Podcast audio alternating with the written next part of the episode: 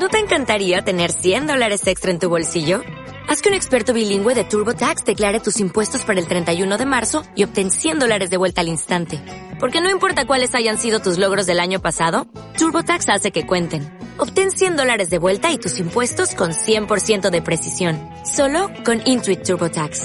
Debes declarar para el 31 de marzo. Crédito solo aplicable al costo de la presentación federal con TurboTax Full Service. Oferta sujeta a cambios o cancelación en cualquier momento. La preparación del actor de Konstantin Stanislavski, capítulo 9. Memoria emotiva. 1. Nuestro trabajo empezó hoy con la repetición del ejercicio con el loco. Nos gustó, porque hacía tiempo que no hacíamos ejercicios de este tipo. Lo realizamos con vitalidad acrecentada, cosa que no nos sorprendió porque cada uno de nosotros había aprendido qué hacer y cómo hacerlo. Estábamos tan seguros de nosotros mismos que hasta lo tomamos un poco a risa. Cuando Vania nos asustó, corrimos en dirección opuesta como lo hiciéramos antes. La diferencia, sin embargo, estaba en el hecho de que estábamos preparados para la alarma repentina y por esa razón la huida fue más definida y el efecto más fuerte. Repetí exactamente lo que acostumbraba a hacer. Me escondí debajo de la mesa, pero esta vez no aferré un cenicero en la huida, sino un libro pesado. Los demás hicieron más o menos lo mismo. Sonia, por ejemplo, la primera vez, había corrido hacia Dasha, haciendo caer un almohadón. Esta vez lo hizo sin ese alboroto. ¿Cuál no sería nuestra sorpresa cuando Torstov y Rachmanov nos dijeron que si la vez anterior nuestra interpretación había sido sincera, directa, fresca, verdadera, hoy había sido falsa, falta de sinceridad y afectada. Nos desalentó una crítica tan inesperada e insistimos en que realmente sentíamos lo que hacíamos. Por supuesto que algo sentían, dijo el director. De no ser así, estarían muertos. La cuestión es qué sentían. Pero probemos a desenmarañar las cosas y comparar la primera actuación con la de hoy.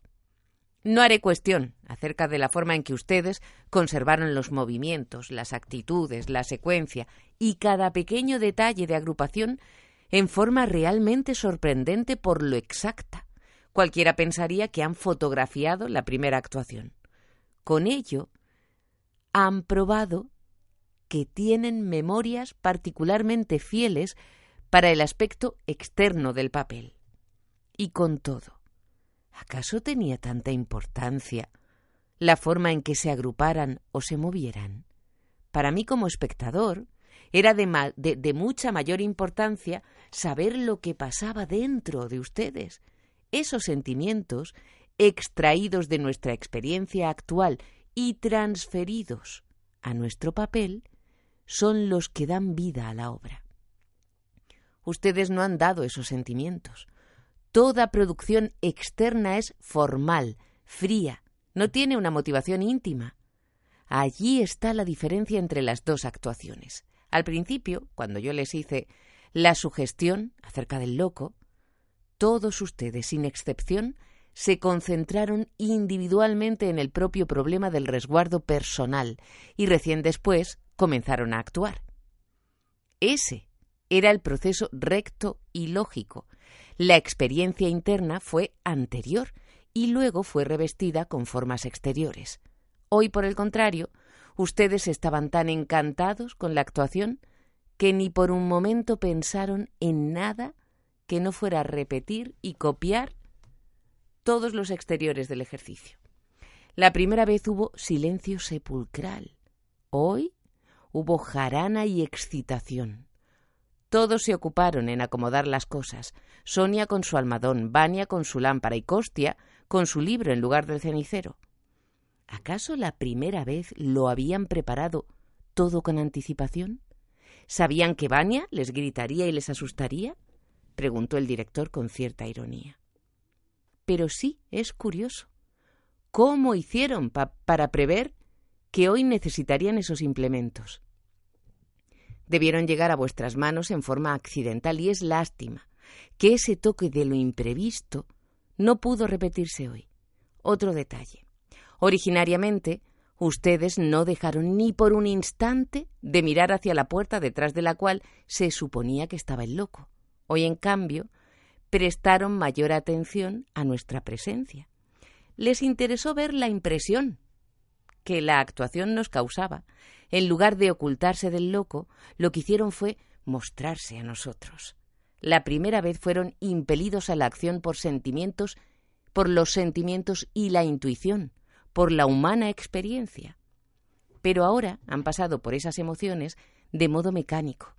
Repitieron un ensayo exitoso en lugar de volver a crear una escena nueva, vivida. En lugar de tomar el material de recuerdos de la vida misma, lo han tomado de los archivos teatrales de vuestra mente. Lo que sucedió dentro de ustedes en la primera vez naturalmente se tradujo en acción. Hoy esa acción fue inflada y exagerada para causar el efecto deseado. Sin embargo, no deben sentirse desalentados. Todo esto estaba previsto en la tarea del día. Y les explicaré el porqué. Lo inesperado es con frecuencia un factor de gran efectividad en el trabajo creador. En la primera representación, esa cualidad fue obvia. Ustedes se sintieron genuinamente excitados por la inyección de la idea de un posible lunático. En esta repetición de hoy, lo inesperado había caducado, porque ustedes sabían de antemano todo lo relativo a eso.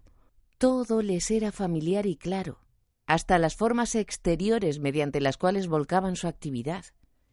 En estas circunstancias, no pareció que valiera la pena reconsiderar nuevamente toda la escena a fin de sentirse guiados por sus emociones. Una forma externa, preparada de antemano, es una tentación terrible para el actor. No es sorprendente que novicios como ustedes la hayan experimentado la hayan experimentado y al propio tiempo que hayan probado tener una buena memoria para la acción externa. En cuanto a memoria emotiva, no hubo hoy ninguna señal de ella. Cuando se le pidió que explicara esa denominación, dijo Yo podría ilustrarles esto como hiciera Ribot, que fue la primera persona que definió este tipo de memoria contándoles un cuento. Dos náufragos habían sido arrojados sobre unas rocas por la pleamar. Una vez que fueron rescatados, narraron sus impresiones.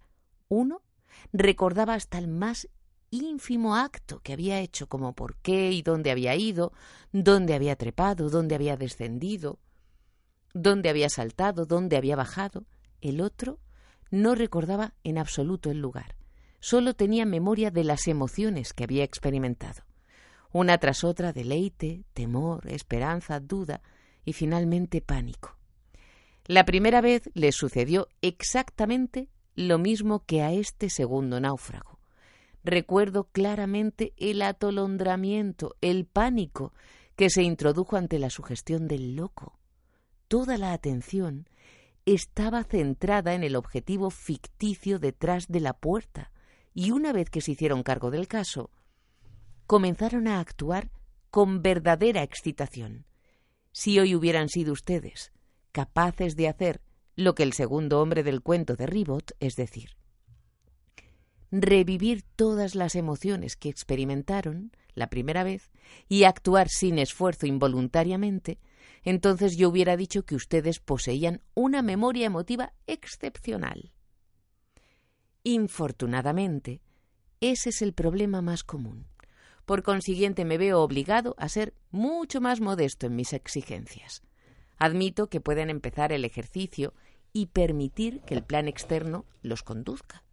Pero después de ello, deben permitirle que les recuerde sus primeros sentimientos y entregarse a ellos como una fuerza guiadora a través del resto de la escena. Si pueden hacerlo, diré que poseen una memoria emotiva no excepcional, pero muy buena. Si debo restringir aún más mis exigencias, entonces les diré actúen con el esquema físico del ejercicio, aun cuando no les recuerde las primeras sensaciones y aunque no sientan el impulso de mirar a las circunstancias dadas del argumento con una mirada fresca y nueva. Pero entonces dejen que vea que saben utilizar su técnica psíquica para introducir nuevos elementos imaginativos que despierten esos sentimientos dormidos. Si logran esto, podré entonces reconocer evidencias de memoria emotiva en ustedes. Hasta ahora, hoy, no me han ofrecido ninguna de estas posibles alternativas. ¿Quiere decir con eso que no tenemos memoria emotiva? pregunté. No, no es esa la conclusión que deben sacar. Haremos otras pruebas en la próxima lección, repuso Torstov calmosamente mientras se ponía de pie para abandonar el salón. 2. Hoy fui yo el primero en probar la memoria emotiva. ¿Recuerda usted, preguntó Torstov, que una vez me contó la gran impresión que le hizo Moskin cuando pasó por su ciudad? ¿Recuerda usted su actuación con la suficiente nitidez como para que de solo pensar en ella seis años después sienta ese impulso entusiasta que experimentó aquella vez? Quizá el sentimiento no sea tan agudo como otrora, le repuse, pero ciertamente me conmueve mucho aún hoy. ¿Tiene la fuerza suficiente como para hacerlo sonrojar y acelerar el ritmo de su corazón? Quizá sí, si me abandonara por entero al recuerdo. ¿Qué siente usted, ya sea espiritual o físicamente, cuando recuerda la trágica muerte del amigo que me relató cierta vez? Trato de eludir ese recuerdo porque me deprime mucho. Ese tipo de memoria, que le hace a usted revivir las sensaciones que en una ocasión sintió viendo actuar a Moskin o cuando murió su amigo, es lo que nosotros llamamos memoria emotiva. Exactamente como su memoria visual puede reconstruir la imagen interior de algún objeto olvidado, lugar o persona, su memoria emotiva puede hacer revivir sentimientos que antes ha experimentado.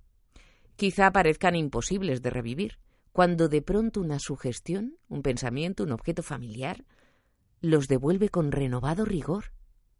A veces las emociones son más intensas que nunca, a veces más débiles, y en ocasiones el mismo sentimiento de la primera vez puede revivir, aunque bajo un aspecto diferente.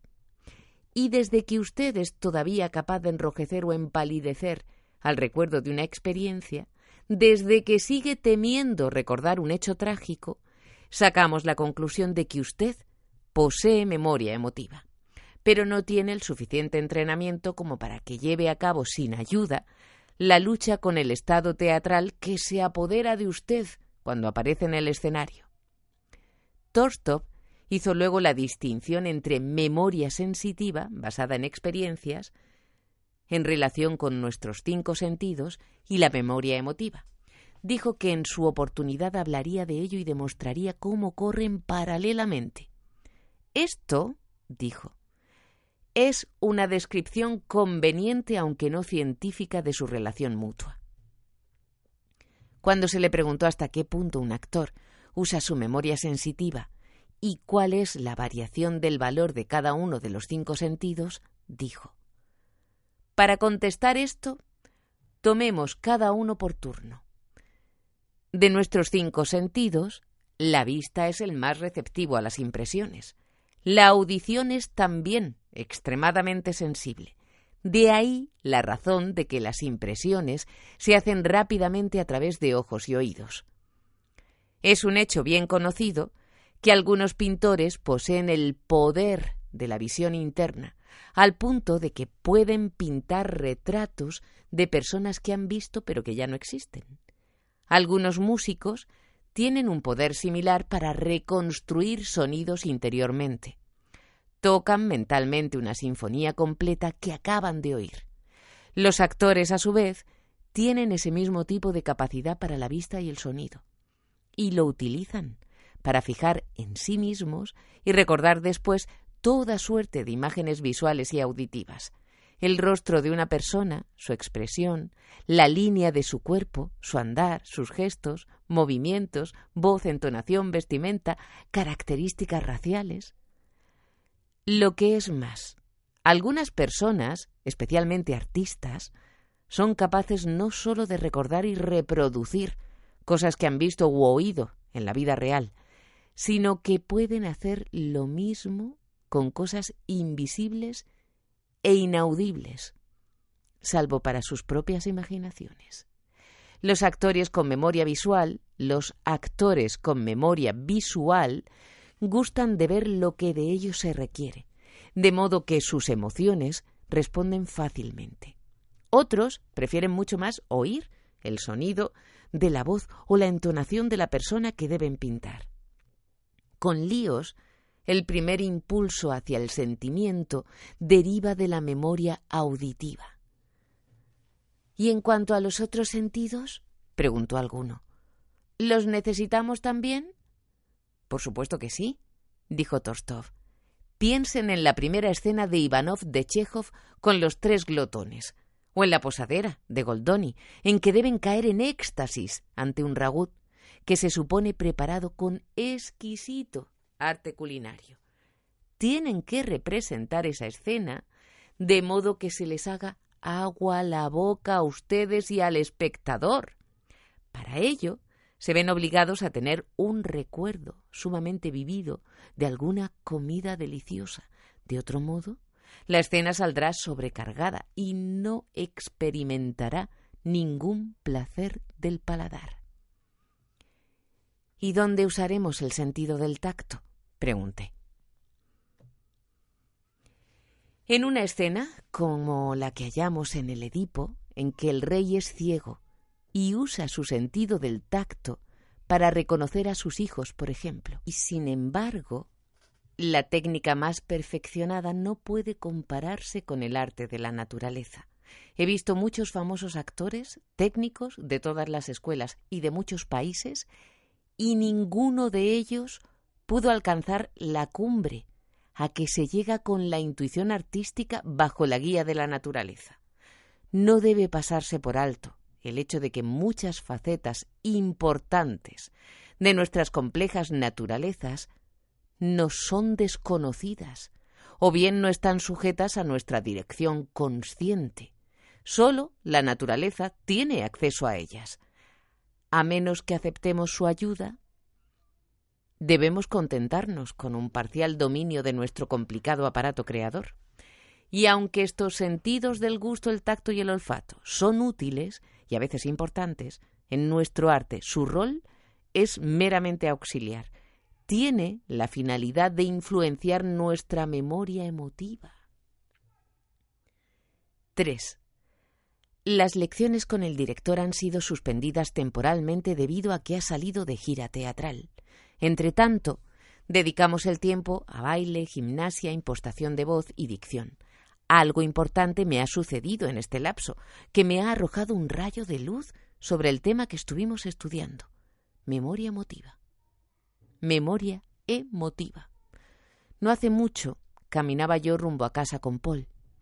Al llegar a una plazoleta nos encontramos ante una abigarrada multitud. Me gustan las escenas callejeras de modo que me introduje hacia el centro del grupo. Y allí vi un horrible espectáculo. A mis pies yacía un anciano, pobremente vestido, con la mandíbula destrozada, sin brazos, el rostro en horrible mueca, los dientes viejos y amarillos, arrancados de cuajo, el bigote ensangrentado, un vehículo lo había atropellado y el conductor se afanaba por demostrar que el accidente se había debido a un desperfecto de la máquina, por lo que no tenía culpa alguna. Un hombre, en uniforme blanco, con el sobretodo sobre los hombros, llevaba a la nariz de la pobre víctima un algodón empapado en un líquido que vertía de una botella. Era el empleado de una farmacia vecina. No lejos de allí, algunos chicos jugaban. Uno de ellos al toparse con un hueso astillado de la mano del pobre anciano, no sabiendo cómo disponer de él, lo arrojó a un canasto de basuras. Una mujer sollozaba. Pero el resto de la gente se limitaba a mirar, indiferente y curiosa. El espectáculo causó en mí una profunda impresión. ¡Qué contraste entre ese horror en el pavimento y el pálido azul del cielo claro, límpido, Salí de allí deprimido, y pasó mucho tiempo antes de que pudiera sobreponerme. Por la noche desperté con la memoria visual de lo que presenciara, y se me presentó más terrible todavía, de lo que, de lo que me pareciera por la tarde. Probablemente haya sido porque de noche todas las cosas asumen tintes más sombríos, pero yo lo atribuyo a mi memoria emotiva y a su poder de ahondar impresiones. Pocos días después volví a pasar por la escena del accidente e involuntariamente me detuve para recordar lo sucedido tan poco tiempo atrás. Todos los rastros habían desaparecido. Había un ser humano menos en el mundo, y eso era todo. Sin embargo, una exigua pensión sería pagada a la familia del muerto, de modo que el sentido de justicia de todos quedaría en paz. Por consiguiente, todo estaba como debía estar. Y sin embargo, quizás la mujer y los niños pasaran hambre. Mientras así pensaba, el recuerdo de la catástrofe pareció transformarse. Si al principio había sido rudo y natural a ultranza, con todos esos horribles detalles físicos, la mandíbula destrozada, los brazos amputados, los niños pisoteando el charco de sangre. Ahora me sentía conmovido por ese recuerdo conjunto, pero en forma diferente. Repentinamente me llené de indignación contra la crueldad humana, la injusticia y la indiferencia. Al cabo de una semana del accidente, volví a pasar por el escenario de la tragedia, camino de la escuela. Me detuve por unos minutos para meditar sobre ello. La nieve estaba tan blanca ese día como en aquel otro momento. Eso era vida. Recordé la figura contrahecha, un pingajo en el suelo. Eso era muerte y en torno, en brillante contraste, vi el cielo, el sol, la naturaleza. Eso es eternidad. Los vehículos que prosiguen su marcha por el pavimento, cargados de pasajeros, representan las generaciones en su constante devenir hacia lo desconocido. Y todo el panorama, que antes fuera tan horrible, tan terrorífico, trucábase ahora en recio, majestuoso espectáculo. 4. 4. Hoy me ha sucedido un extraño fenómeno. Pensando nuevamente en aquel accidente de la plazoleta, me encuentro con que es el vehículo el que domina ahora la figura. Pero no es precisamente el que motivara el accidente, sino uno que se relaciona con una experiencia personal ajena por completo. El otoño pasado, cierta noche, volviendo de un suburbio a la ciudad, con el último y al pasar por un parque desierto, salió de sus raíles. Todos los pasajeros debimos combinar nuestras fuerzas para encarrilarlo nuevamente. Qué enorme y pesado me pareció entonces y qué débiles e insignificantes nosotros en comparación. ¿Por qué, entonces, esta memoria sensitiva resultaba más poderosa que la más reciente? Y aquí debo explicar otro aspecto del asunto. Cada vez que empiezo a pensar en el anciano desvalido que fuera atropellado, la memoria me encamina hacia otro hecho también anterior. Mucho tiempo atrás me encontré en la calle con un italiano que lloraba sobre un mono suyo que había muerto. Lloraba, al tiempo que trataba de empujar un gajo de naranja en la boca del animal. Parecía como si esta escena me hubiera afectado mucho más que la muerte del anciano. Hallábase sepultada más profundamente en mi memoria. Y creo que de tener que representar la escena del accidente, buscaría la materia emocional para mi parte en el recuerdo de la esencia del italiano con el mono muerto, más que en la tragedia misma. Me pregunto cuál es la razón. 5. Hoy recomenzaron las lecciones con el director. Le relaté el proceso de evolución de mis sentimientos acerca del accidente callejero. De primer momento me alabó mi poder de observación y luego dijo Esto es una ilustración magnífica de lo que ocurre en nosotros. Cada uno de nosotros ha visto multitud de accidentes. retenemos la memoria de ellos, pero solo las características más importantes quedan impresas, mientras que perdemos los detalles. Y con estas impresiones se va formando una memoria sensitiva más vasta, condensada, más profunda y más amplia. Es una especie de síntesis de memoria en larga escala. Es más pura, más condensada, más compacta, substancial y más aguda también que los hechos en sí. El tiempo es un espléndido filtro para los sentimientos que recordamos. Además, es un gran artista. No solo purifica, sino que también transmuta en poesía hasta recuerdos dolorosamente realistas. Sin embargo, los grandes artistas y los grandes poetas se inspiran en la naturaleza. De acuerdo, pero no la fotografían. Su producto pasa a través de sus propias personalidades y lo que ésta les ofrece es suplantado mediante el material viviente que toman de las memorias emotivas que han almacenado. Shakespeare, por ejemplo, a menudo tomaba héroes y heroínas como Yago, de relatos ajenos, y hacía de ellos criaturas vivientes, mediante la adición de sus propios recuerdos emotivos cristalizados. El tiempo había clarificado y poetizado sus impresiones al punto de que se transformaban en excelente material para sus creaciones. Cuando le hablé a Torstov del cambio de personajes y objetos que había sucedido en mis recuerdos del accidente, hizo notar. No hay nada sorprendente en ello. No puede usted confiar en que habrá de usar su memoria sensitiva del mismo modo que consulta los libros en una biblioteca. ¿Puede usted formarse una idea figurada que equivalga a la memoria emotiva? Imagine un número de casas, con muchas habitaciones en cada casa. En cada habitación, innumerables armarios, con estantes y cajas. Y en algún lugar indefinido, en una de esas cajas, una pequeña perla. Es bastante fácil dar con la casa, con el cuarto, el estante. Pero más difícil será hallar la caja exacta. ¿Y dónde hallar ese ojo de lince que dará con la perlita que rodó hoy, brilló por un instante y luego desapareció de la vista? Solo el azar podrá reencontrarla. El archivo de la memoria es algo muy semejante tiene todas esas divisiones y subdivisiones. Algunas son más accesibles que las otras. El problema está en recapturar la emoción que en un momento brilló cual meteoro. Si permanece cerca de la superficie y vuelve hacia ustedes, puede dar gracias al cielo, pero no cuenten con que siempre podrán recobrar esa misma impresión. Mañana quizá aparezca en su lugar algo bien distinto. Den gracias también por esto y no esperen lo otro.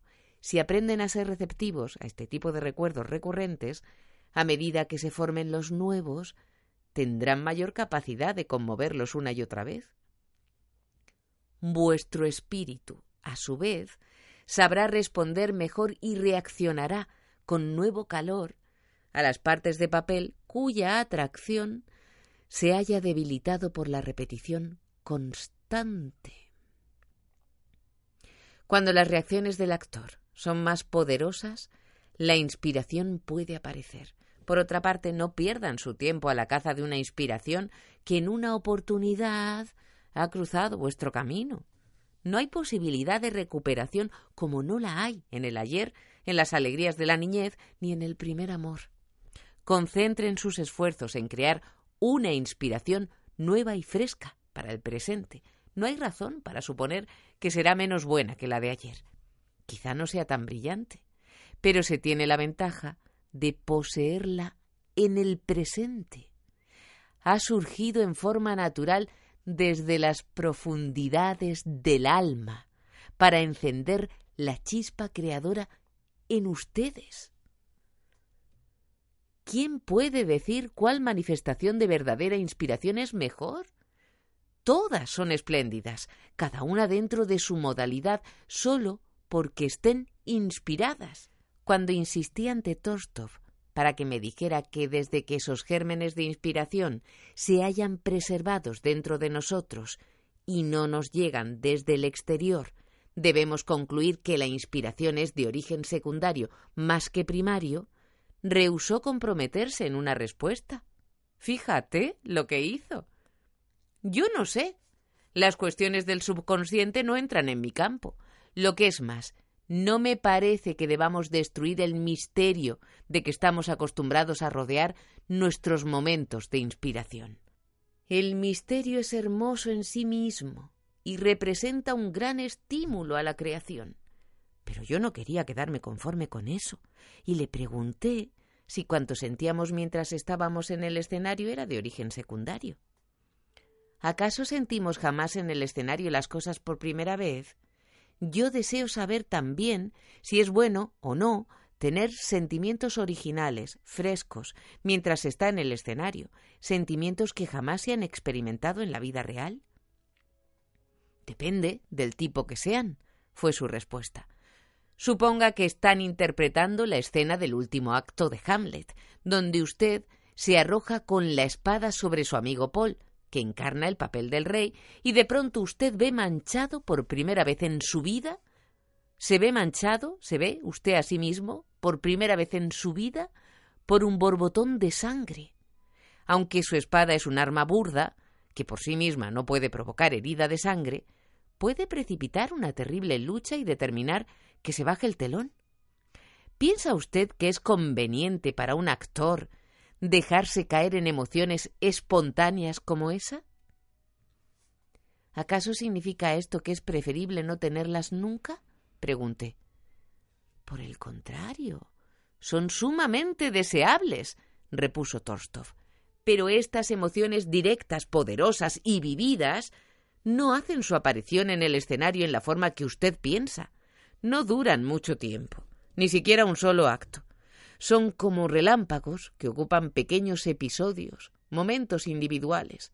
En esta forma son bienvenidos, Solo cabe esperar que aparezcan a menudo y ayuden a agudizar la profundidad de nuestras emociones, que es uno de los más valiosos elementos del trabajo creador. La inesperada cualidad de estas espontáneas erupciones de sentimientos es una fuerza irresistible y conmovedora.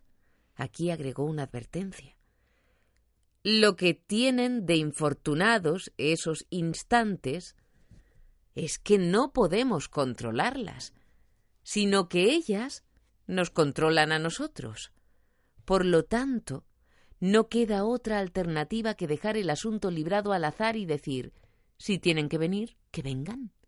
Solo podemos tener confianza en que colaborarán con el papel y que no serán adversos. Por supuesto, un toque de sentimiento inesperado e inconsciente es realmente tentador es lo que soñamos y constituye el aspecto favorito de la creación en nuestro arte.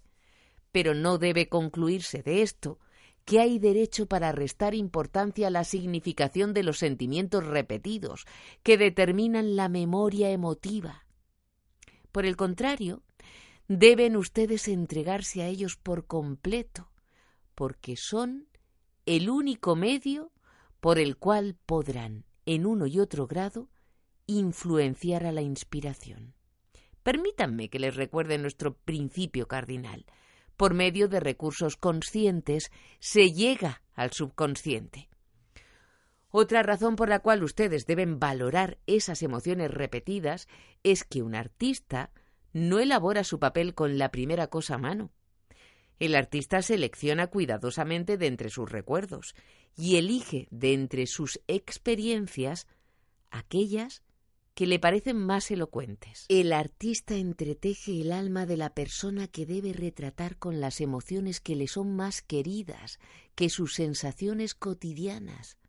¿Pueden imaginar ustedes un campo más fértil para la inspiración?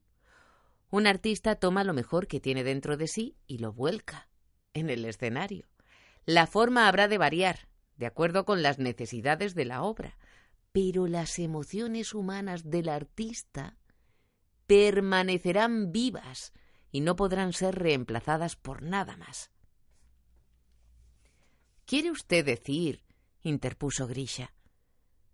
Que en toda clase de papel, desde Hamlet al pájaro azul, tenemos que emplear nuestros propios sentimientos previos?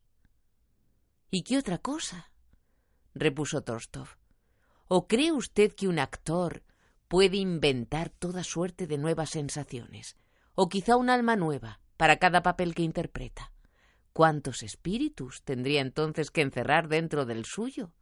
Y por otra parte, ¿acaso puede hacer trizas su alma para reemplazarla por otra que sea más apropiada para un papel determinado?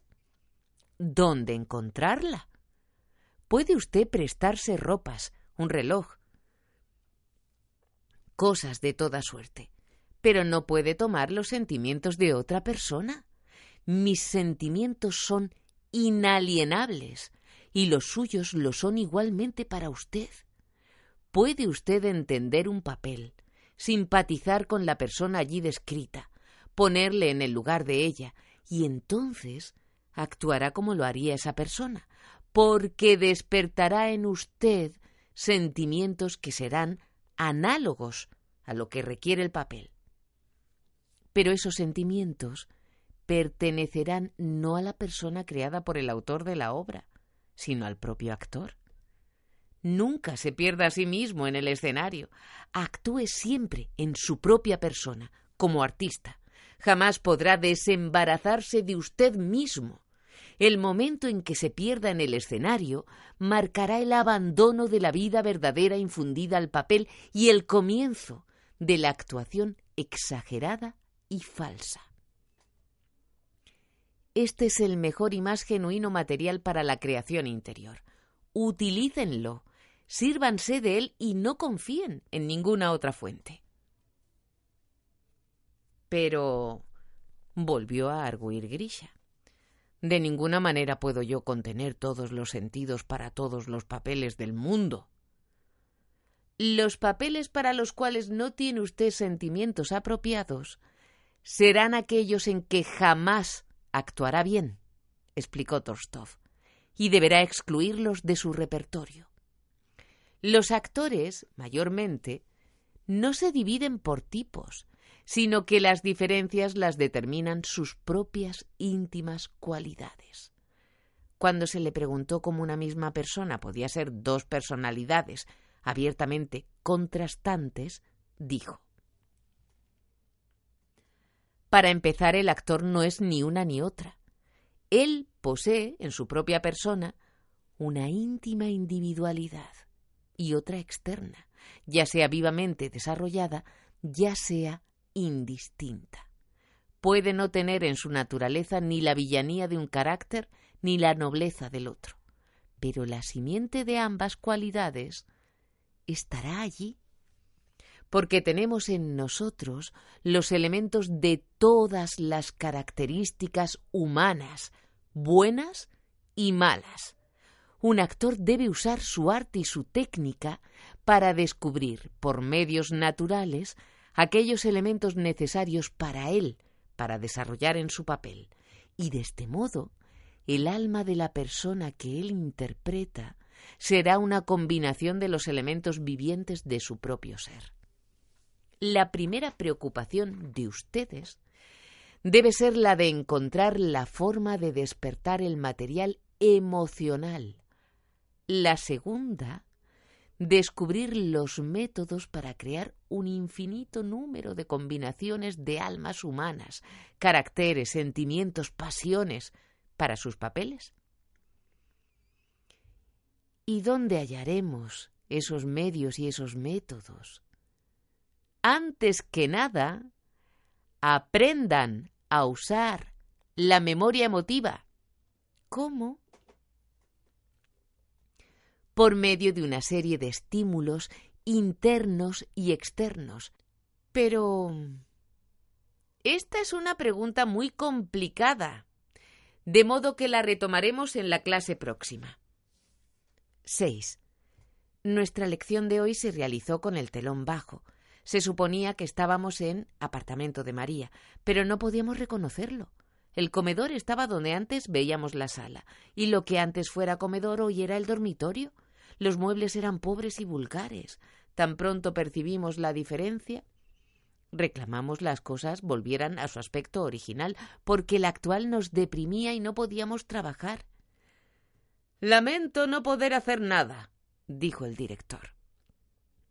Los otros muebles se necesitaban para una obra que se está dando actualmente, de modo que nos han dejado en cambio lo poco que podían y lo han arreglado de la mejor manera que sabían.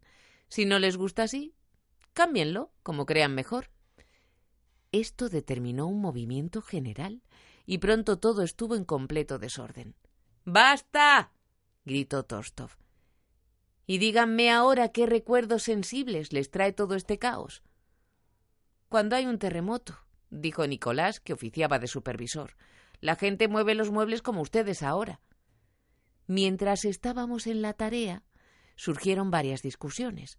Algunos buscaban un efecto, otros otro, conforme al efecto producido en sus memorias emotivas por determinado arreglo del mobiliario. Finalmente, la disposición pareció aceptable, pero solicitamos más iluminación, lo que fue pretexto para darnos una demostración acerca de los efectos de la luz y el sonido. En primer lugar, se nos dio la iluminación de un día de sol, y nos sentimos muy alegres, a lo que se sumaban los ruidos de la calle, timbres, bocinas, sirenas fabriles y hasta el distante pitar de una locomotora, en fin, todas las sensaciones auditivas de un día en la ciudad. Gradualmente fueron atenuándose las luces y nos resultó muy agradable, calmo y hasta un tanto triste. Nos sentimos inclinados a la meditación y hubo quien sintió sueño. De pronto se oyó ulular el viento, se desató una tormenta y los sonidos de las calles fueron apagándose. Un reloj en el cuarto vecino dejó oír unas pesadas campanadas.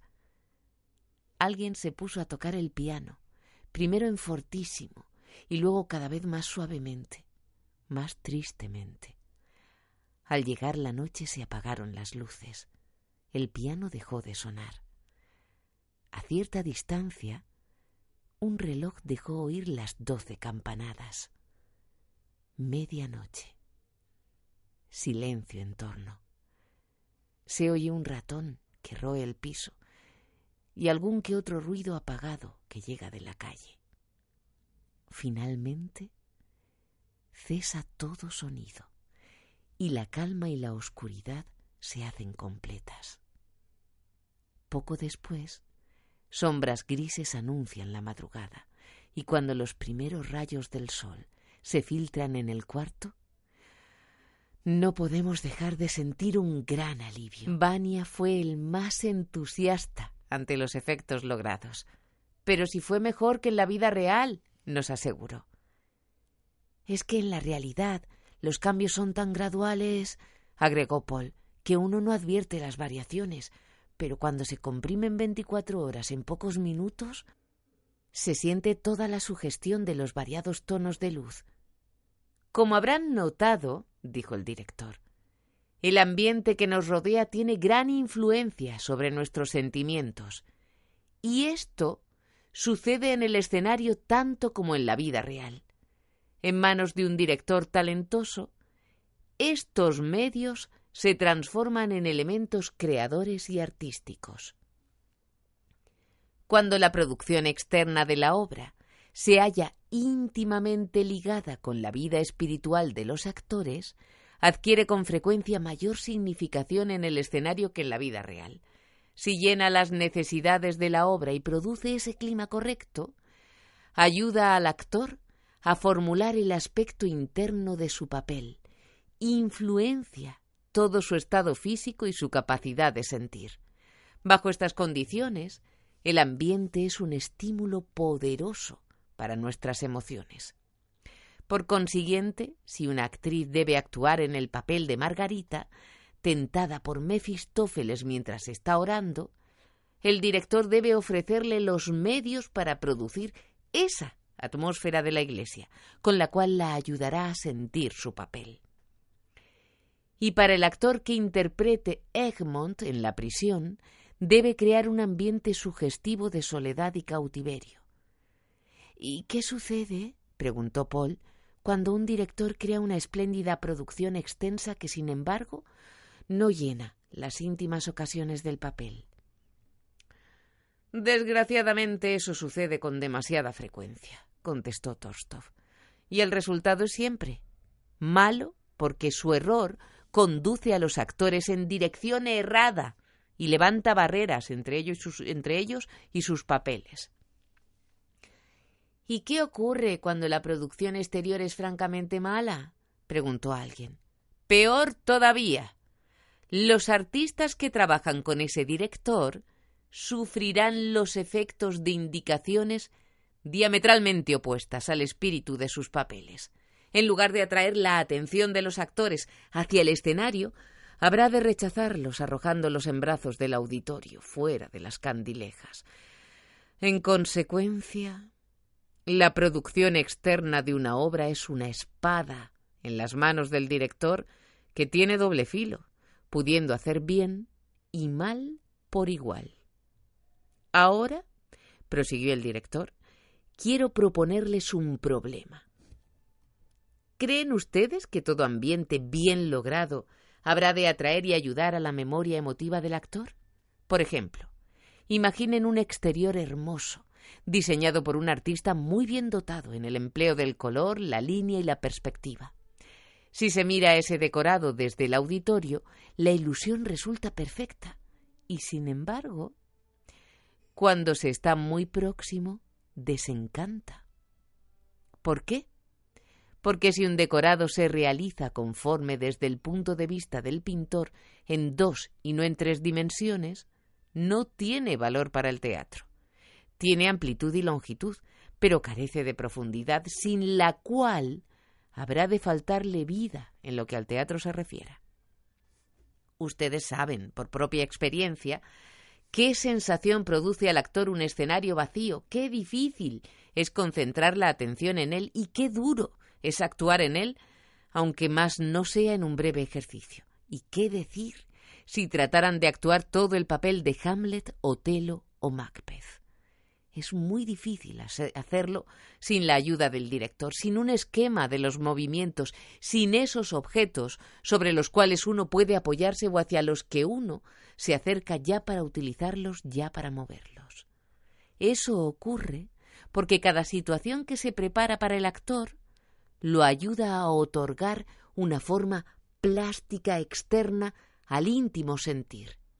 Por consiguiente, necesitamos impostergablemente esa tercera dimensión, una forma con profundidad en la que podamos movernos, vivir, actuar. 7. ¿Por qué se está escondiendo en el rincón? preguntó hoy el director a María cuando llegó al escenario. Yo quería salir. No puedo soportar murmuró confusa mientras trataba de alejarse de Vania, que estaba distraído. ¿Por qué están sentados juntos tan cómodamente? preguntó a un grupo de estudiantes en torno de un sofá próximo a la mesa. Ah, estábamos escuchando algunas anécdotas, tartamudeó Nicolás. ¿Y qué están haciendo allí junto a la lámpara? preguntó dirigiéndose a Sonia, que estaba junto a Grisha. Sonia sintióse confundida y no supo qué decir, pero finalmente balbuceó algo sobre una carta que estaban leyendo. Dirigióse luego a nosotros y nos preguntó por qué nos paseábamos tanto, a lo que yo respondí charlábamos simplemente. En una palabra, concluyó, cada uno ha elegido la manera de que el ambiente corresponda a su inclinación de este momento. O quizá el escenario que han hallado les ha sugerido la acción. Sentóse junto al fuego, y nosotros frente a él. Algunos aproximaron las sillas para estar más cerca y oírlo mejor. Yo me instalé en la mesa para tomar notas. Grisa y Sonia volvieron a sentarse juntos de forma que pudieran murmurar sus comentarios. Díganme ahora por qué cada uno de ustedes ha elegido este sitio determinado de modo que nos vimos obligados nuevamente a dar cuenta de cada uno de nuestros movimientos, y le satisfizo saber que cada uno había hecho uso del ambiente conforme a lo que deseaba hacer, a su particular modo de sentir. El próximo paso fue el de diseminarnos en varios sectores del salón con determinados muebles para ayudarnos a formar grupos. Luego nos pidió que prestáramos atención a cualquier humor, memoria emotiva o sensaciones repetidas que nos sugiriera esa distribución de los muebles. También teníamos que decirle bajo qué circunstancias usaríamos ese tipo de ambiente. Luego, el director combinó una serie de ambientes y en cada caso debimos decirle bajo qué circunstancias emotivas o condiciones hallaríamos ese ambiente conforme con nuestros íntimos requerimientos. En otras palabras, mientras que al principio habíamos elegido nosotros el ambiente para que correspondiera a nuestro objetivo y modalidad, ahora él hacía lo mismo y nuestro papel se limitaba a producir el objetivo correcto e inducir los sentimientos apropiados. La tercera prueba fue la de responder a un ambiente arreglado para, por algún otro. Este último problema se presenta con frecuencia al actor y, en consecuencia, debe estar capacitado para resolverlo. Realizó luego algunos ejercicios en que nos colocaba en posiciones que contradecían abiertamente nuestras inclinaciones y propósitos, ejercicios todos que nos llevaron a apreciar mejor cuánto significa, por las sensaciones que despierta, un ambiente bueno y confortable. Al intentar resumir lo que habíamos llevado a cabo, el director dijo que el actor busca una mise en scène que corresponda a una modalidad suya y a su objetivo, y que asimismo esos elementos crean el ambiente. Ambos son, por otra parte, un estímulo para la memoria emotiva. La impresión más común es que un director utiliza todos los medios materiales a su alcance, como ser muebles, como pueden ser muebles, luces, efectos sonoros y demás accesorios, para el primario propósito de impresionar al público. Por el contrario, se utilizan más que nada por el efecto que tienen sobre el actor. Tratamos en todo momento y por todos los medios de facilitarle la concentración de su atención en el escenario. Y sin embargo, agregó, hay todavía muchos actores que desafiando la ilusión que podemos crear por medio de luces, sonidos y colores, sigue sintiéndose más interesado en el auditorio que en el escenario. Ni siquiera la obra o su sentido pueden lograr que su atención se vuelque hacia este lado de las candilejas. Para que esto no les suceda a ustedes, Traten de aprender a ver y mirar las cosas del escenario, a responder y entregarse, o lo que sucede en torno a ustedes. En una palabra, recurran a todo cuanto pueda estimular sus sentimientos. Hasta este momento, dijo el director después de breve pausa, hemos estado trabajando del estímulo al sentimiento. Sin embargo, con frecuencia es necesario el procedimiento inverso, y recurrimos a él cuando deseamos fijar experiencias internas accidentales. Como ejemplo, quiero contarles lo que me pasó en las primeras representaciones de Lower Depths de Gorky. El papel de Satín habíame resultado bastante fácil, con la excepción del monólogo en el último acto. Eso requería de mí lo imposible, vale decir, darle una significación universal a la escena, decir mi papel con esa profunda implicación de un significado más profundo, de modo que se convirtiera en el punto neurálgico, en la cúspide de toda la obra. Cada vez que llegaba a este punto peligroso, parecía como si frenos potentes arrojaran mis sentimientos, y esa excitación detenía el curso libre del gozo creador de mi papel. Después del monólogo, invariablemente sentíame como el cantante que ha dado una nota alta en falso. Para mi sorpresa, esta dificultad desapareció a la tercera o cuarta representación. Cuando traté de hallar la razón, decidí repasar cuánto me había sucedido en la representación, en la representación del día anterior. Lo primero que recordé fue el haber recibido una abultada factura del sastre, cosa que me alteró bastante. Luego había perdido la llave de mi escritorio. Con pésimo humor me había sentado a leer los comentarios de la obra, encontrándome con que las partes malas habían sido elogiadas, mientras que las buenas eran criticadas. Esto me había dejado deprimido. El resto del día lo pasé meditando sobre la obra. Cientos de veces traté de analizar su profundo significado, recordando cada sensación que me despertaba, cada punto de mi papel, y estaba en ello tan ensimismado que al llegar la noche, en lugar de sentirme alterado y nervioso como de costumbre, sentí indiferencia hacia el público y hacia el éxito o el fracaso. Me limité a cumplir mi actuación lógica y correctamente, y de pronto advertí que había pasado el punto neurálgico del monólogo sin ni siquiera notarlo. Consulté el caso con un actor experimentado, que es también muy buen psicólogo, y le pedí que me aclarara lo sucedido para poder fijar esa experiencia de la noche. Esta fue su respuesta.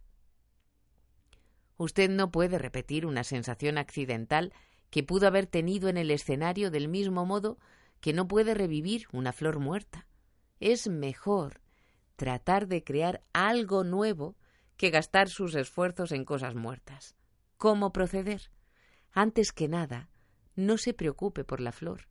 Limítese a regar las raíces o plante mejor nuevas simientes. La mayoría de los actores encaminan sus esfuerzos en dirección opuesta. Si logran algún éxito accidental en un papel, quieren repetirlo y se dirigen directamente a sus sentimientos. Pero eso es como tratar de cultivar flores sin la cooperación de la naturaleza, y no puede hacerlo, a menos que se dé por satisfecho con pimpollos artificiales.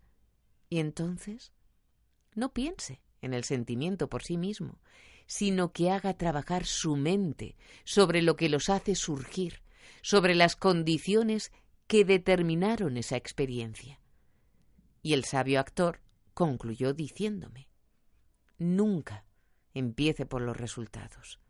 Ellos aparecerán a su debido tiempo como lógico fruto de lo que se ha hecho antes. Seguí su consejo traté de llegar a las verdaderas raíces del monólogo, de captar la idea fundamental de la obra. Me di cuenta de que mi versión no había tenido en realidad afinidad alguna con la obra escrita por Gorky, y que mis errores habían levantado una barrera infranqueable, infranqueable entre yo y la idea principal. Esta experiencia ilustra el método de trabajar, es decir, desde las emociones hacia el estímulo original. Mediante el empleo de este método, un actor puede repetir a deseo cualquier sensación, porque puede seguir la pista del sentimiento accidental hasta la motivación primera, de manera que pueda volver a trazar el sendero desde el estímulo al sentimiento en sí mismo. 8. Empezó hoy el director diciendo Cuanto más amplia sea la memoria emotiva, más rico será el material para la creación interna. Eso, creo yo, no requiere una elaboración posterior. Sin embargo, resulta necesario que además de la riqueza de la memoria emotiva, distingamos algunas otras características, y específicamente su poder, su firmeza, la calidad del material que retiene, la proporción en que afecta nuestro trabajo práctico en el teatro. Todas nuestras experiencias creadoras son vívidas y completas, en proporción directa con el poder, la agudeza y la exactitud de nuestra memoria. Si es débil, los sentimientos que despierta serán pulidos, intangibles y transparentes, y carecen de valor en el escenario, porque no pasarán más allá de las candilejas. De las observaciones que siguió haciendo, se desprende que existen muchos grados de poder en la memoria emotiva, y que sus efectos y combinaciones son variados. Al llegar aquí dijo, Imaginen que han recibido un insulto en público, digamos una bofetada en el rostro, que les hace arder la mejilla cada vez que piensan en ello. Este choque interno ha sido tan intenso que ha borrado todos los detalles del ingrato incidente, pero cualquier cosa insignificante habrá de revivir instantáneamente el recuerdo del insulto, y la emoción volverá con redoblada violencia. La mejilla volverá, volverá a arderles, o ustedes se pondrán pálidos y el corazón les latirá más deprisa. Si ustedes poseen un material emocional de esa fuerza y agudeza, les será fácil transferirlo al escenario e interpretar una escena análoga a la experiencia que han tenido en la vida real que les ha dejado un rastro tan vivo. Para hacer esto, entonces, no necesitarán de ninguna técnica, porque se desarrollará sola. La naturaleza será la mejor ayuda. Y aquí tienen otro ejemplo. Tengo un amigo que es terriblemente distraído. Almorzó cierta vez con unos amigos que no veía desde hacía un año, y en el transcurso de la comida hizo referencia a la salud del hijito del dueño de casa, una adorable criatura. Sus palabras fueron recibidas en medio de un silencio sepulcral, y la dueña de la casa perdió el conocimiento. El pobre hombre había olvidado por completo que el pequeño había muerto en ese año, que no había visto a los amigos. Dice que mientras viva no podrá olvidar la consternación que sintió en ese instante. Y comprendan ustedes que las sensaciones de mi amigo eran profundamente diferentes a las de la persona que ha sido abofeteada en el rostro, que además había olvidado totalmente los detalles referentes al incidente. Mi amigo, en cambio, retuvo el recuerdo exacto, no sólo de sus sentimientos, sino del hecho en sí y de las circunstancias que lo rodearon. Recuerda a sí mismo nítidamente la expresión de susto de un hombre sentado frente a él en la mesa, la mirada glacial de la mujer sentada a su derecha, y el grito quebrado en la garganta que partió de la cabecera de la mesa. En el caso de una memoria emotiva débil, la tarea psicotécnica resulta realmente extensa y complicada. Una de las muchas facetas de esta forma de memoria tiene especial importancia y ustedes deben entrar a conocerla, por lo que hablaré de ella detalladamente. Teóricamente, quizás supongan ustedes que el tipo ideal de memoria emotiva es aquel que puede retener y reproducir impresiones en todos los detalles exactos de su primer momento, es decir, que puede revivir el momento tal como se ha experimentado y, sin embargo, si tal fuera el caso, ¿qué sería de nuestro sistema nervioso? ¿Cómo podría tolerar la repetición de esos horrores con todos los penosos detalles originales? ¿La naturaleza humana no podría soportarlo? Por fortuna, las cosas no suceden así. Nuestra memoria emotiva no es exacta copia de la realidad. Ocasionalmente puede ser más vivida, pero habitualmente es más débil que la original. A veces las impresiones que se han recibido una vez continúan viviendo en nosotros, crecen y se ahondan. Lo que es más, estimulan nuevos procesos y llenan detalles incompletos, o bien sugieren otros nuevos. En un caso de esta naturaleza, una persona puede mantenerse perfectamente serena en una situación peligrosa y perder el sentido al recordarla más tarde. Ahí tienen un ejemplo del poder acrecentado de la memoria sobre el hecho original y también del acrecentamiento posterior de una impresión que se ha tenido una vez. Queda ahora por tratar, además del poder e intensidad de estas memorias, su cualidad. Supongan que en lugar de ser ustedes la persona a la que determinada situación ha sucedido, sean meramente espectadores. Una cosa es recibir un insulto público y otra muy distinta ver que esto le sucede a algún otro, sentirse conmovido por ello, tomar la defensa del agresor o del agredido. Por supuesto, no hay motivos como para que el espectador no experimente una fuerte emoción. Quizás se sienta más afectado que cualquiera de las partes, pero no es eso lo que me interesa tratar ahora.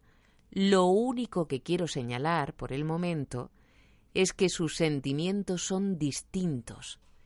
Existe otra posibilidad, la de que sin ser parte ni presenciar el incidente, se entere de él mediante la lectura o por conversaciones, y ni aun así se verá libre de recibir impresiones profundas y vivas. Todo dependerá de la fuerza de la imaginación de la persona que ha escrito o relata la descripción, y también de la imaginación de la persona que la lee o la escucha. Y nuevamente, las emociones de uno y otro diferirán en calidad de la del que ha tomado parte o ha presenciado la escena. Un actor debe tratar con todos estos tipos de material emotivo, elaborarlos y ajustarlos a las necesidades del personaje que debe representar. Supongamos ahora que ustedes han sido testigos cuando un hombre fue abofeteado en público y que el incidente ha dejado huellas profundas en vuestra memoria. Sería más fácil entonces representar el papel del testigo si les toca una escena similar en el escenario, pero imaginen que en cambio se les pidiera que reprodujeran el papel de un hombre abofeteado en público. ¿Cómo podrían adaptar la emoción experimentada como testigos al papel del hombre insultado? El que ha sufrido la afrenta ha sentido el insulto, pero el testigo solo puede participar en la medida de sus simpatías para con la víctima del insulto. Sin embargo, la simpatía puede transformarse en reacción directa. Y eso, exactamente, es lo que ocurre cuando trabajamos en un papel. Desde el momento en que el actor siente que ese cambio se opera en él, se transforma en parte activa y verdaderos sentimientos nacen en él. Con frecuencia, esta transformación de la simple simpatía humana en verdadero sentimiento humano por el personaje del papel sucede espontáneamente. El actor puede sentir la situación del personaje del papel tan agudamente y responder a él tan activamente que en verdad se pone en el lugar de esa persona. Desde ese punto de vista, ve entonces lo que sucede a través de los ojos de la persona que ha sido abofeteada. Desea interpretar, participar de la situación, resentirse por el insulto, del mismo modo que lo haría si se tratara de un asunto de honor personal. En tal caso, la transformación de las emociones del testigo en las del participante en el hecho se produce en forma tan completa que la fuerza y la calidad de los sentimientos que involucra no se ve disminuida. Ven entonces que no sólo usamos nuestras propias emociones pasadas con material creador, sino que utilizamos también sentimientos que hemos tenido al simpatizar con las emociones ajenas. Es fácil proclamar a priori que es totalmente imposible que tengamos material emotivo suficiente en nosotros mismos como para suplir las necesidades de todos los papeles que en el curso de toda nuestra vida nos toque interpretar en el escenario. Ninguna persona podrá ser el alma universal de la gaviota de Chekhov, que ha pasado por todas las humanas experiencias incluyendo el asesinato y la propia muerte. Y sin embargo, debemos vivir todas estas cosas en el escenario, de modo que debemos estudiar a otros seres, acercarnos a ellos emocionalmente tanto como podamos, hasta que la simpatía por ellos se transforme en sentimientos propios. ¿No es eso lo que nos ocurre cada vez que empezamos a estudiar un nuevo papel? Tormenta de fondo. 9. 1. Si recuerdan el ejercicio con el loco, dijo el director, les volverán a la memoria todas las sugestiones imaginadas. Cada una contenía un estímulo para la memoria emotiva y les otorgaba un ímpetu interno para situaciones que jamás antes les habían sucedido en la vida real. ¿Acaso no es eso lo que nos ocurre cada vez que empezamos a estudiar un nuevo papel? 9. 1. Si recuerdan el ejercicio con el loco, dijo el director, les volverán a la memoria todas las sugestiones imaginadas. Cada una contenía un estímulo para la memoria emotiva y les otorgaba un ímpetu interno para situaciones que jamás antes les habían sucedido en la vida real. También sintieron el efecto del estímulo externo. 2. ¿Recuerdan ustedes cómo desglosamos esa escena del Brand en unidades y objetivos y cómo hombres y mujeres de la clase se dividieron en encarnizados bandos? Ese fue otro tipo de estímulo. 3.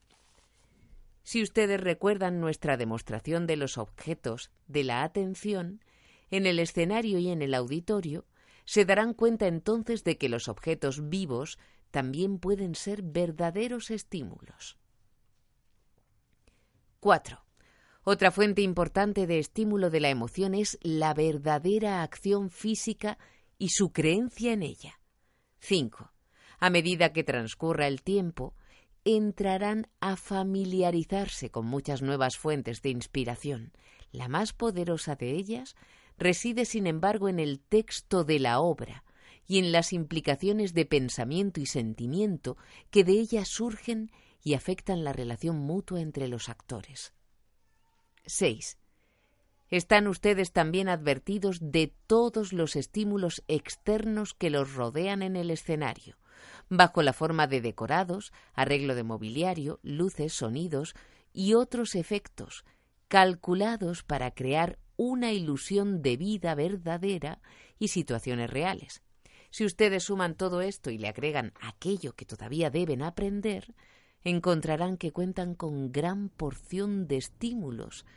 Ellos representan el depósito psicotécnico de riquezas de todo actor, cuya utilización deben todavía aprender. Cuando le dije al director que mi deseo era precisamente hacer eso mismo, aprender, pero que no sabía cómo, su consejo fue Haga como hace el cazador. Si el ave no vuela por voluntad propia, nunca podrá encontrarla entre las hojas del bosque debe azuzarla, silbarle, recurrir a varios trucos. Nuestras emociones artísticas son al principio como tímidos animales salvajes y se ocultan en las profundidades de nuestra alma. Si no salen a la superficie espontáneamente, no podrá usted ir detrás de ellas a buscarlas. Cuanto puede hacer es concentrar la imaginación en la manera más efectiva de atraerlas, y el mismo fin tienen los estímulos para la memoria emotiva que hemos estado tratando. El lazo entre el engaño y el sentimiento es natural y normal, y debe emplearse ampliamente. Cuanto más pruebe sus efectos y analice sus resultados en las emociones que despierta, podrá juzgar mejor lo que su memoria sensitiva retiene y estará en mejor disposición para desarrollarla. Al mismo tiempo, no debemos pasar por alto el problema de la cantidad de reservas a este respecto. Tendrá que recordar que deberá engrosar constantemente su reserva. Para ello tendrá naturalmente que acercarse principalmente a sus propias impresiones, sentimientos y experiencias. Deberá también obtener material de la vida que lo rodea, verdadera e imaginaria, de reminiscencias, libros, arte, ciencias, conocimientos de todas clases, de viajes, museos y, sobre todo, de la relación con otros seres humanos. ¿Se da cuenta ahora que sabe todo lo que se le exige al actor? ¿Por qué un verdadero artista debe llevar una vida completa, interesante, hermosa, variada, excitante e inspirada? Tendré que saber no solo lo que ocurre en las grandes ciudades, sino también en las provincias, pueblos lejanos, fábricas y en los grandes centros culturales del mundo. Deberá estudiar la vida y la psicología de la gente que lo rodea, de cualquier clase social, tanto en su país como en el extranjero. Necesitamos un amplio punto de vista para actuar en las obras de nuestro tiempo y de mucha gente. Se nos exige interpretar la vida de seres humanos de todo el mundo. El actor crea no solo la vida de sus tiempos, sino también del pasado y del futuro. Por eso necesita observar, conjeturar, experimentar, transportarse por la emoción. En algunos casos su problema es aún más complejo. Si su creación es interpretar la vida corriente, puede observar a su alrededor, pero si debe interpretar el pasado, el futuro o una época imaginaria, debe reconstruir o recrear el papel en su imaginación, proceso harto complicado.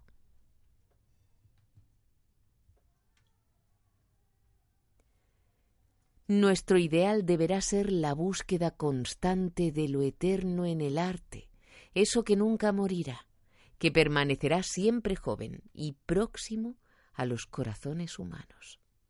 Nuestra meta debe ser alcanzar la cumbre de perfección lograda por los grandes clásicos, estudiarlos y aprender a utilizar el material emotivo vivo con el cual poder plasmarlos. Les he dicho cuanto hasta este momento es posible acerca de la memoria emotiva.